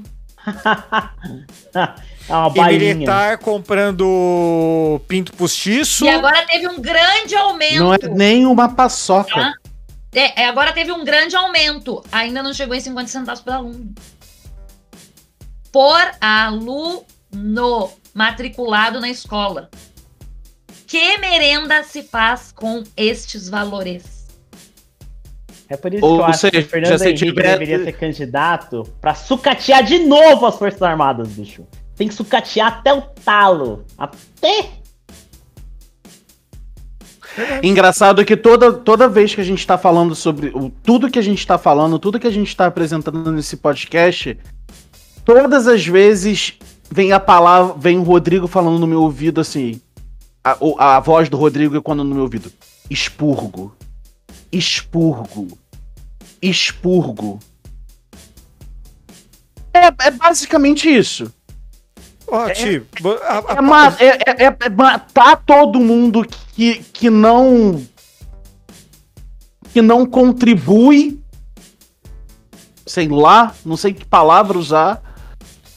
E o não, mundo ser dominado, é... e o restante do país ser dominado por pessoas de é classe dominar, média alta. É dominar pelo medo para conseguir mão de obra barata, para quem é rico ficar mais rico e quem é pobre ficar mais pobre. O que você falou, Ti, eh, junta direitinho com o que eu tenho para falar aqui agora, que é um tweet da Edinari Maria, do MTST. É, o tweet dela é do dia é, 24 de maio e me chamou a atenção porque um assentamento uh, em Carapicuíba, que tem casas lá, uh, mais de 400 famílias. Aparentemente, o lugar tem, é, é habitado por há mais de 40 anos. A polícia chegou lá com bomba de gás em cima de famílias. Família. Não era gente armada, não era gente de AR-15, não era cidadão. Não. Era gente querendo moradia, queria ficar em casa. Não era moradia de luxo, não é nada desse tipo. A não, nada. Eu, eu, visitei, eu visitei já assentamento, bicho. Os caras constroem no máximo uma casa de tijolinho, o, o, famoso tijolinho entre aspas baiano, não sei se o termo é esse. O tijolinho vermelho. No máximo. É... No máximo. Se não é isso, é, é, é, madeira, né? é tapume. Fala pau a pique ou sapê, não lembro agora qual esse que tá E plástico, né, cara? E plástico, né? É. Coisa precária. E tem que. E pobre é aquele negócio, né? Tem que tirar com, com gás, né? É, o engraçado é que a gente paga imposto pra bala de borracha e pro gás pra gente mesmo, né? No final das contas. Eu posso fazer um adendo aqui sobre isso e, e, vai ser um tanto quanto complexo. Não me entendam mal, vocês ou quem estiver ouvindo. Eu não tô fazendo apologia a liberar arma, nem o oposto, exatamente. Vamos lá. Armamento, o armamento civil, a posse, ela não é um fator decisivo para aumento ou diminuição de violência. Eu não tô dizendo que armar a população é neutro, não é isso. Não é isso. Não é isso. Porque eu sou contra armar a população civil, dependendo do contexto. A gente não está no contexto de revolução. A gente está no contexto de democracia burguesa. Nesse contexto, sou contra, porque o armamento vai ser usado contra o trabalhador, contra a, o proletário. No entanto, o índice de armamento ele não é um fator que define se vai aumentar ou não, ou diminuir a violência. O armamento ele é um fator decisivo dependendo do contexto. Prestem bem atenção nisso, dependendo do contexto. Se você tem um contexto de alta concentração de renda e muita miséria, o armamento ele vai ser um fator decisivo, no geral, negativo. Porque você vai passar o armamento para pessoas onde não estão à margem, muito provavelmente à margem da sociedade. No caso, como a Paola falou, traficante que está tirando tendo acesso à munição. Mas ele não define isso como um fator que aumenta a segurança pública. Armamento civil não é segurança pública. Armamento civil é uma terceirização do, do que o Estado deveria fazer pro indivíduo. E quando você terceiriza algo pro indivíduo e está dentro de um Estado, você não está resolvendo o problema.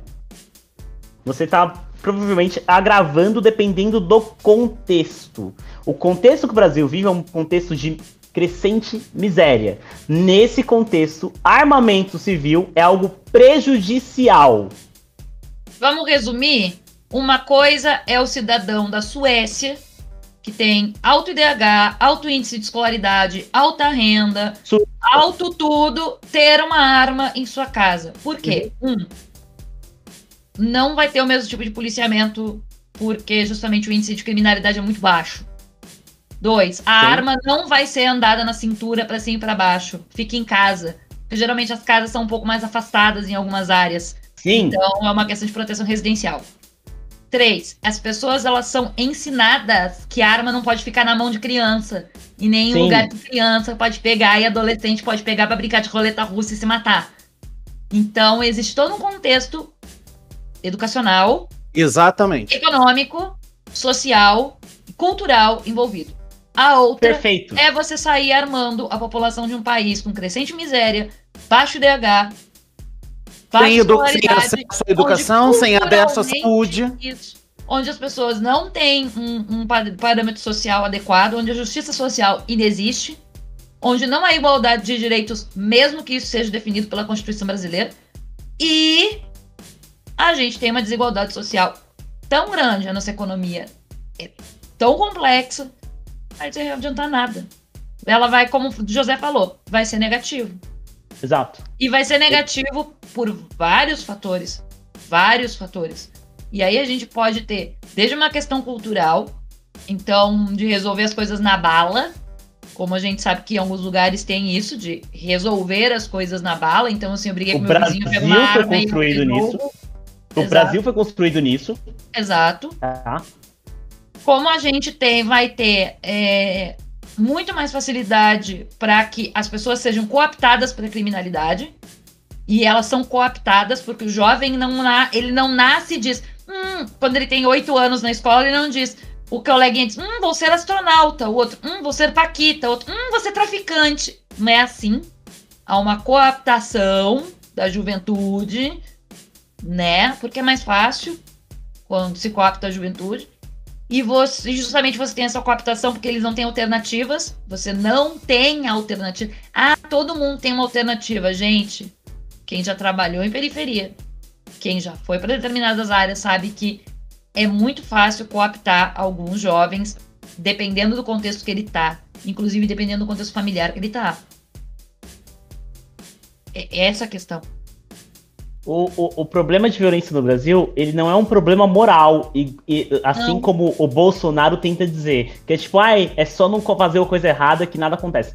Não é um problema moral, é um problema prático socioeconômico. O problema de violência no Brasil é um problema onde pessoas estão sendo excluídas de acesso a recurso básico. É, é só para deixar bem claro. Quando a gente fala que pessoas, ah, falta educação para resolver violência, virou um jargão. Isso nem mais atinge direitos das pessoas. Quando você não tem acesso básico a, sei lá, bicho, comida, você tende a cair na violência. Não é porque você fala, nossa, eu tô com fome. Ah, agora eu vou ser mal, vou pegar uma arma. Não é assim que funciona. É a sua mãe não teve acesso à comida. A sua mãe sofreu pra caralho. Você tá sofrendo pra caralho vai virar pro cara lá e falar, mano, eu vou pegar uma pistola e vou assaltar meio mundo e descolar uma grana.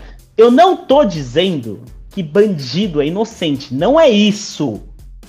Não é, pelo amor de Deus, não é isso. Mas existe um porquê da violência no Brasil e o porquê é a escassez de recurso. Qualquer recurso. É asfalto, cara. As, você não ter asfalto é um fator determinante para você ter violência crescente. Você não ter água na tua casa, né, mano? Água! E água. vou dizer uma coisa. A gente teve um, um período em que a gente teve uma certa redução da criminalidade que ela foi gerada pelo fato de que a criança ou adolescente tinha que estar dentro da instituição de ensino para receber o Bolsa Família. Sim. Sim. Cara, eu... isso reduziu sim, porque o papel da escola é social. Eu, eu, eu vou falar. É a escola ensina matemática. Sim, português e matemática, mas para cima disso, o papel da escola ele é social. Eu social. acho que o melhor exemplo merenda, que tem. Merenda escolar não tem à toa, gente. Orientador educacional dentro de uma escola não tem à toa. Eu acho que o melhor exemplo que tem é, é um negócio que eu, eu, comentei, se eu não me engano, com, com o José, não, não lembro se eu comentei com outra pessoa aqui. É que o, o, o, o melhor retrato do que a gente está passando é o farol, o semáforo. No governo no PT tinha gente no semáforo? Tinha. Pouca. Agora, meu amigo, tá lotado. A galera, a gente já perguntou, a galera tá fazendo rodízio no semáforo. O palhaço tá fazendo rodízio com o cara que vem de saco de lixo. É. E isso que eu tô falando para vocês é real. É real, eu vi. Aqui perto de casa, tá ligado? E assim. Pegando o gancho. Desculpa, Rodrigo. Pode, pode falar. Não, pegando o gancho, pegando o gancho do que a Paulo e o Zé estão falando, aí eu trago o, uma informação de uma pessoa de dentro. Vamos usar o exemplo da operação que aconteceu na Vila Cruzeiro essa semana o, o diretor de pesquisa, o diretor de pesquisa das culturas negras, que é o Marcelo Dias, que é lá da Vila Cruzeiro, ele falou que o que que aconteceu? Cadê o banho de cidadania que prometeram aqui para a comunidade? Né? Nesse governo, sobretudo, né? Nesse governo, sobretudo. Porque a última, a, a outra operação, a outra opera, a gente, a gente teve a de 2010, se eu não me engano, né? Que foi a, a 2010 ou 2011, aquela que foi transmitida ao vivo, aquele que foi a, a implementação das UPPs, que prometeram todo esse banho de, de, de cidadania dentro das comunidades para diminuir a violência. Cadê? Então, assim, é aquela questão que eu falei no início do podcast. Como você consegue, como você consegue impedir que laranjas apodreçam se você não cuida do básico, do lugar onde essas laranjas estão. Então, se você der, se você der educação, se você dá esporte, se você coloca creche, colégio, escola, merenda, se você coloca, se você coloca um garoto, uma menina, eles vão se, inter... eles vão se interessar por entrar no tráfico? Eles vão se interessar por ir para violência para conseguir o básico que o Estado deveria prover para eles? Não vão. Grandes ídolos dessas crianças e adolescentes sempre foram jogadores de futebol, atletas, pessoas que lutaram muito para conseguir chegar e graças ao esporte, graças à educação, eles chegaram onde eles estão.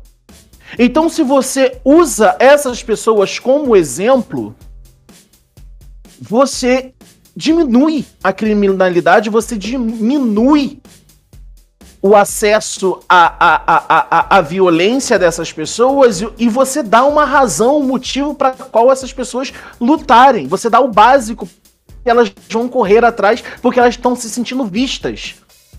É praticamente pegar. É, é, é quase. É, porque a favela, principalmente a favela no Brasil, ela é empurrada, a gente já uhum. falou isso também, ela é empurrada para a margem da sociedade, mas quando você integra ela e, ela e, e, os moradores eles se sentem parte daquela cidade, se sentem parte daquele governo, a violência tende a diminuir. E, consequentemente, menos laranjas podres vão começar a surgir naquele lugar. Eu lembro que quando a fila olímpica da Mangueira ela foi inaugurada e muitos atletas começaram aí para poder fazer prestar, fazer cursos e, e, e dar palestras, a violência no Morro da Mangueira diminuiu vertiginosamente. Sim. E isso eu não tô falando porque assim, eu não vou ter link para poder mostrar, mas eu digo como morador da cidade, pessoa que passava todo santo dia no mesmo lugar, e você via, você via, você olhava para o Morro da Mangueira e você via cores. Você via o acesso à cultura, porque tinha feijoada quase todo final de semana, tinha show todo, to, quase todo final de semana Artistas famosos iam fazer show na, na quadra da Mangueira. Então, assim. O que interessa para o Estado não fazer com que essa grande parte da população se veja e se sinta integrada à sociedade. Eu só penso de novo na palavra do Rodrigo: expurgo. Não, eu tenho outra palavra para você. Por favor. Lucro. Eu ia falar isso, eu ia falar exatamente Atendo. sobre isso. Sabe quem vetou, vetou do orçamento 2022 os valores destinados à construção de quadras e ginásios poliesportivos? Jair Messias Jair Bolsonaro. Bolsonaro. Quem é... derrubou o veto? O Senado Federal. Só, Mas só um... quem ele queria vetar o dinheiro que seria utilizado para a construção de ginásios e quadras poliesportivas, que, em geral, os projetos são em áreas periféricas de zonas urbanas. Eu, eu quero eu fazer uma... Só, só para completar, só para encerrar minha linha de pensamento, você que está ouvindo e vocês, vocês vão concordar comigo. Vocês querem ver o quanto o acesso à educação, esporte e, e você incluir a favela e as comunidades integrar essas pessoas à sociedade? Vocês lembram que o Complexo do Alemão ganhou teleférico, começou a receber turista e saiu a novela Salve Jorge que foi filmada no Complexo do Alemão. De tão tranquilo e de tão integrado a sociedade estava se sentindo na cidade. Vocês lembram disso? Vocês devem lembrar disso, os ouvintes Eu devem lembro, lembrar sim, disso. Claro, lembro, lembro, lembro. Pergunta como é que tá o teleférico agora. Façam tá uma pesquisa agora no Google e perguntam como é que tá o teleférico. Tá abandonado. Então, integrar a favela, integrar, integrar comunidades ao Estado, diminui a violência. É simples. Tem interesse? Não tem. Por quê? Lucro, como vocês acabaram de dizer. Só, só um adendo, tudo isso que a gente está tá falando aqui, tem um estudo muito legal que, que eu encontrei na internet, eu não li todo ele, mas é da Paula Melo Ribeiro, vai ter o link lá, falando da necropolítica e objetivação da vida. Objetivo. Meu Deus. Objetivação. Objetivação, tá certo? Da vida. Aniquilação e mercantilização do criminoso. É, eu, eu, eu não. Desculpa, José, só dando um passinho aqui, que é um negócio é, importante para continuar a, a falar do Thiago, que é é importante ter muito, muito, muito pobre no capitalismo. Por Sim. quê? Porque a quantidade de ricos aumenta. No período da pandemia, vocês viram aí a quantidade de milionários que aumentou no Brasil? Foi uma concentração de renda brutal, cara. Brutal. Por quê? Porque a quantidade de pobre aumentou muito mais. A quantidade de oportunidades que o povo teve diminuiu, sei lá, não sei a, a, a, porcentagem agora de cabeça. Mas a gente tá vendo na violência. Eu posso, posso fazer um, um adendo disso? Claro. É bem prático, assim. O que, que uma pessoa muito rica espera que o Estado faça quando ele tá ficando cada vez mais rico e as pessoas cada vez mais pobres. O que, que essa pessoa espera que o Estado faça por ela? Ele não quer mais Estado. Não, não, não, não. Ele quer. Quer? Quer? Quer. Quer, que o Estado que favoreça o mais ainda ele, então. Como? Exato, como? Dando mais dinheiro. Não, muito, é muito mais simples que isso. Muito mais simples. Quando você tem muito poder, muito dinheiro, e você vê que tem, tem pessoas caindo cada vez mais na pobreza, você não quer que essas pessoas reajam contra você. Certo? Então, certo. essas pessoas clamam por direitos. Direitos delas. Sim. Que é, no geral é polícia. Uhum. E isso no geral, é, não vou dizer polícia, que ah, é a polícia serve. É violência. Quanto mais poder e concentração de renda você tem, mais você clama por violência no, na outra ponta. Por, por sim, sim, porque, disso? porque você tem que oprimir o é. quem tá na outra ponta para eles justamente não subirem. Não Exatamente, por que, que eu tô falando disso? Por que eu tô falando disso? Eu achei que eu ia entrar nesse podcast depois de toda a pesquisa que eu fiz. E eu achei, eu achei, eu, como esquerda radical, achei que eu ia meter o pau no PT. Eu achei que ia virar falar e falar, nossa, o PT foi um, uma desgraça na segurança pública. Mas o PT, aí. na verdade. É, então, eu achei que ia fazer isso. O PT, na verdade, ele freou bastante o problema da segurança pública, e foi crescente pra caralho desde a ditadura até o governo dele. No entanto, o PT não resolveu um problema que foi as classes altas, a elite, defendendo o que elas têm através da violência social.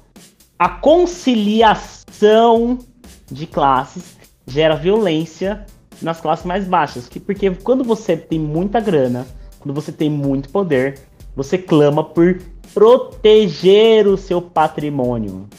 Quando você quer proteger o seu, patrimônio, você vai arcar com qualquer tipo de medida para proteger o seu patrimônio. Quando você arca com proteger o patrimônio com qualquer tipo de medida, você está falando de violência difundida na sociedade através do aparato do Estado, que é a polícia, que é a marginalização de pessoas na periferia, que é a escassez de recursos dessas pessoas na periferia. Então você está falando pro Estado, ó, bota as pessoas para lá cada vez mais em todos os níveis. E se ela tentar vir para cá, desce o cacete, preferencialmente mata. Meio jogos vorazes isso, né? Não, fazendo não, um é Brasil Nerd. 22 mesmo. o podcast que a gente falou sobre distopia, distopia, a gente já vive, a gente já vive agora, bicho, a gente já vive agora. A violência no Brasil, ela não é uma coisa, tipo, moral, não é porque, ai, nossa, tem bandido. Não. Ela é uma coisa arquitetada a favor da elite dinheirista do Brasil. Ah, e mas é o capitalismo deu certo, Astro Marmory. Cara, me fala um país onde o capitalismo deu certo. Exatamente, é essa pergunta que o Boulos faz, ele tem um vídeo excelente falando disso. É, ah, o socialismo não deu certo em nenhum lugar do mundo. O capitalismo também não deu, viu? Não deu, não dá e nunca dará certo. Porque é um sistema que explora quanto mais, tanto do povo como de, de como recursos naturais, e quer fuder a gente. Literalmente. E não é Posso pouco. fazer só, só pra completar aqui, só rapidinho, claro. porque a pesquisa foi muito boa, quero muito despejar isso. Eu achei, eu realmente achei que eu ia meter o pau no PT nesse podcast. Eu realmente achei. Eu realmente achei que eu ia chegar aqui e falar, mano, o PT cagou na segurança pública. Porque é o que eu consumo de propaganda, né? É o que eu consumo da mídia. A mídia fala, mano, os governos do PT, o homicídio, foi pra não sei onde. Mas se a gente olha os gráficos que estão aqui nas fontes, nas fontes aqui, hoje o Brasil tem uma taxa de morte por 100 mil habitantes que é 28. A cada 100 mil habitantes, 28 pessoas morrem por homicídio violento. Antes do PT assumir, isso era 21. A tendência é que o Brasil tivesse em torno de 52 a 60 por, 2 mil, por 100 mil habitantes, se nada fosse feito. O PT fez duas coisas muito importantes no governo dele. Uma, os armamentos, porque, querendo ou não, retraiu o, a essa alta de homicídio que vem desde a ditadura. Cresceu na ditadura, cresceu pra caralho no, no demo, na demo, redemocratização até ele sumir.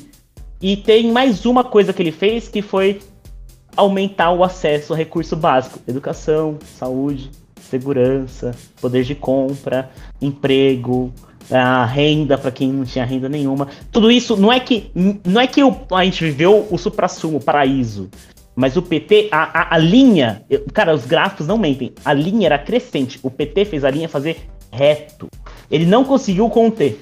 Ele não conseguiu cair pra caralho. Infelizmente não. Mas ele parou um negócio que hoje esse país seria tipo Velho Oeste. Bom. Posso fazer uma crítica do tipo, ah, o PT não mitigou violência? Posso. Mas eu tenho que dar o braço a torcer que os caras frearam o negócio que era brutal. E que esse ano, esse ano agora, vai mostrar pra gente que não tem esse negócio de, ah, é porque a esquerda apoia a violência. Esse ano vai mostrar, se não esse, o próximo. O, a taxa de violência desse ano pro próximo vai ser assustadora. Eu ia, falar, eu ia falar isso. Eu ia falar rapidinho. O, in, o, índice de homicídio desse ano, no primeiro trimestre, foi mais baixo que, que o ano anterior. No entanto, o índice de violência no geral tá gigantesco. Só nas grandes metrópoles foi mais de 100% de aumento de violência. Então, esse ano, para o próximo, a gente vai ter um nível de homicídio, muito provavelmente, porque violência carreta em homicídio gigantesco. A gente vai bater recorde. Vai ser assustador. Eu não quero que aconteça. Se não acontecer, eu venho aqui falar, não aconteceu por causa disso, disso e disso. Mas muito provavelmente vai. É isso. Ti, você tem uma notícia para dar aí pra gente fresquinha, é isso? Fresquíssima, fresquíssima, fresquíssima. Falando sobre a Elite, falando sobre impunidade, a primeira vara de crimes da criança e adolescente da capital, né? Eu não, eu não lembro, não é. Não, da, da capital da. Eu acho que, eu acho que é Pernambuco, Recife. Sim. Condenou Sari Maria Costa Gaspar Corte Real a oito anos e seis meses de prisão pelo crime de abandono de incapaz com resultado de morte. Quem lembra, ela era patroa, né? A, da, da mãe do, do Miguel Otávio, que caiu, que subiu no elevador, subiu uma janela e caiu né, do prédio no dia 2 de junho de 2020. Ela foi condenada. Ele caiu do nono andar e ela foi condenada a oito anos e seis meses de prisão. É, é, é um caso da, do, do choque de, de classes, né? Que, obviamente, a, a pessoa rica não, não queria estar tá passando por isso, ou então queria simplesmente pagar uma multa, né? Pelo que tá acontecendo, pelo que causou para a família. É sempre lembrando que quando a pena é uma multa, é um valor a ser pago, quem sofre é quem não tem dinheiro, não é quem tem dinheiro. Isso é mais um problema do capitalismo. Eu queria, para começar aqui o, os momentos finais desse podcast, queria lembrar sempre que existem sites que você pode se informar muito bem, como o Sol da Paz, que continua sendo uma excelente fonte de informação para você verificar os dados sobre violência mesmo.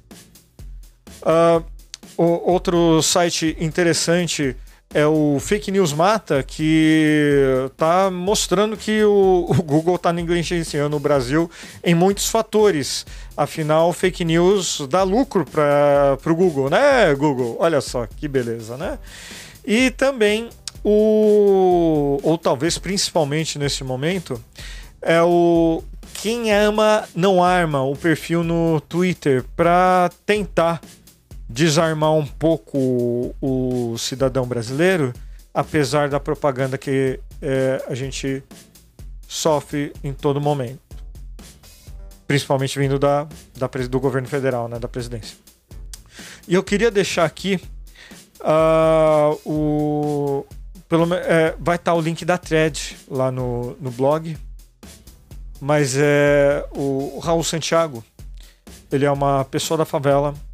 Ele tem 33 anos e tem quatro filhos na favela. É, e ele fala aqui, abre. Criticar esse nível de violência absurda e ler alguém, de, é, alguém dizer defensor de bandido só mostra que ninguém acompanha ninguém de verdade. É, ele tem razão. A, a direita, principalmente, fecha os olhos para o que quer, fica acreditando em cloropila, em nanorobôs em vacina, com DNA de répteis vindos sei lá de onde. É... Dito isso, eu queria perguntar para minha querida Paula Costa suas considerações finais, minha querida. arma não vai resolver o problema da violência urbana, mas investimento no que é básico, sim. Saúde, saneamento básico, educação, cultura, esporte, lazer. Esse resolve o problema da violência pública. Concordo. Pedro Otávio, meu querido, falou tanto hoje, não aguento mais ouvir tua voz, rapaz. Que que é isso? Hoje estou modo véia. é. Suas o... considerações finais, meu querido. Minhas considerações finais, gente, que soluções complexas não tem. Ah, problemas complexos não têm soluções fáceis. E acho que deixa mais na cara quando a gente fala quando estamos indo em eleição, e eleição principalmente fica muito na cara o que a gente propõe quando o assunto é presidência da República, mas também nos estados. Os estados estão, os seus governadores vão controlar a PM. Então, analise bem o, o que o, cada um propõe para a segurança pública.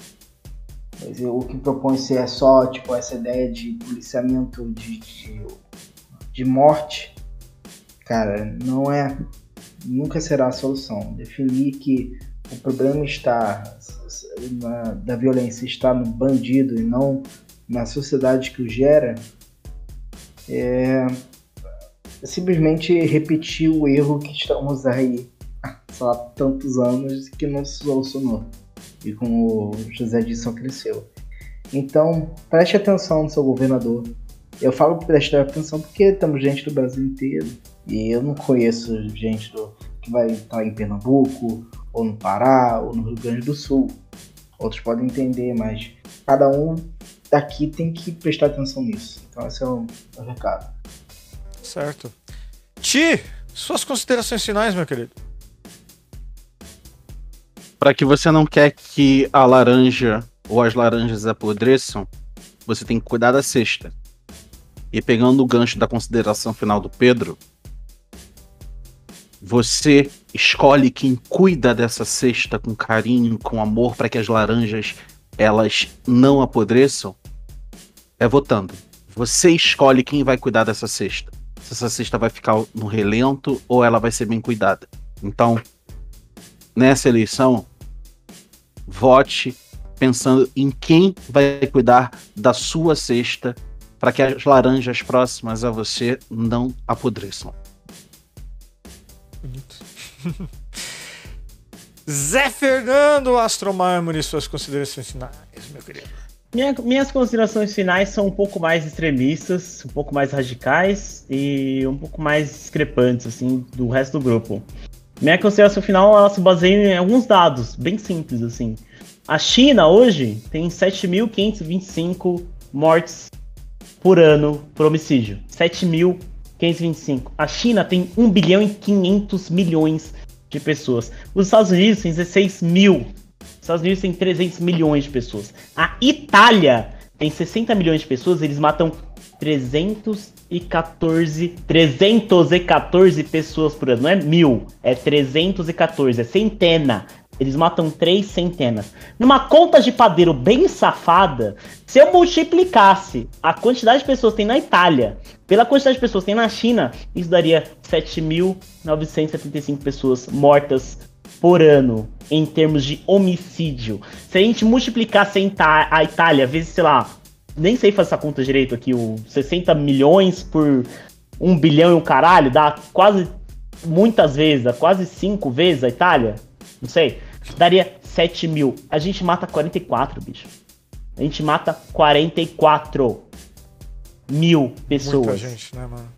O capitalismo deu errado? Ai, não, não deu errado. O capitalismo é um negócio mais natural do ser humano. Mas é natural mesmo? Por que, que o país que hoje é dito como comunista está matando muito menos que o Brasil e tem 5, 10 vezes mais que o. quase 8 vezes mais que a população brasileira? O capitalismo falhou. O capitalismo falha o capitalismo falhará! Não existe essa, nada, nada que possa ser feito em termos de tipo, ai, a gente tem que, com todo respeito, Thiago, todo mundo aqui, não existe essa coisa de tipo, ai, vamos ter que cuidar da laranja. Concordo tem que ser feito, mas sem uma ruptura, bicho, mantendo o mesmo sistema, a gente vai continuar matando centenas de milhares de pessoas a cada década.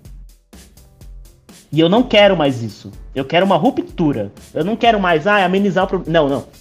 Não, não, não. Eu quero ter número, no mínimo, no mínimo, metade do chinês nessa porra desse país. Mínimo, mínimo, mínimo. Eu quero, matar, eu quero que as pessoas morram 3 mil por ano nessa porra desse país. Não 10, 15 vezes isso. E isso tá acontecendo de errado porque essa porra desse país é capitalista pra caralho. Até demais. É, já, tá, minha... já tá liberal, né? É, já tá, sempre foi. Bom, Essa é, a minha é, consideração. Eu, eu, eu, particularmente assino embaixo com o que o Zé falou. Eu só queria deixar um. Talvez um recado aqui, não sei se é uma consideração final. Mas é um pedido para você, querido ouvinte. Proteja-se. Cuide-se. Mas principalmente, revolte-se. Pois o próximo caso isolado Pode ser eu, pode ser você, ou pode ser alguém que você ama. Hoje a gente não vai acabar com música engraçadinha nada, mas semana que vem a gente vai estar de volta nesse mesmo horário, nesse mesmo feed. E obrigado, gente. Semana que vem vai ter mais. Tchau.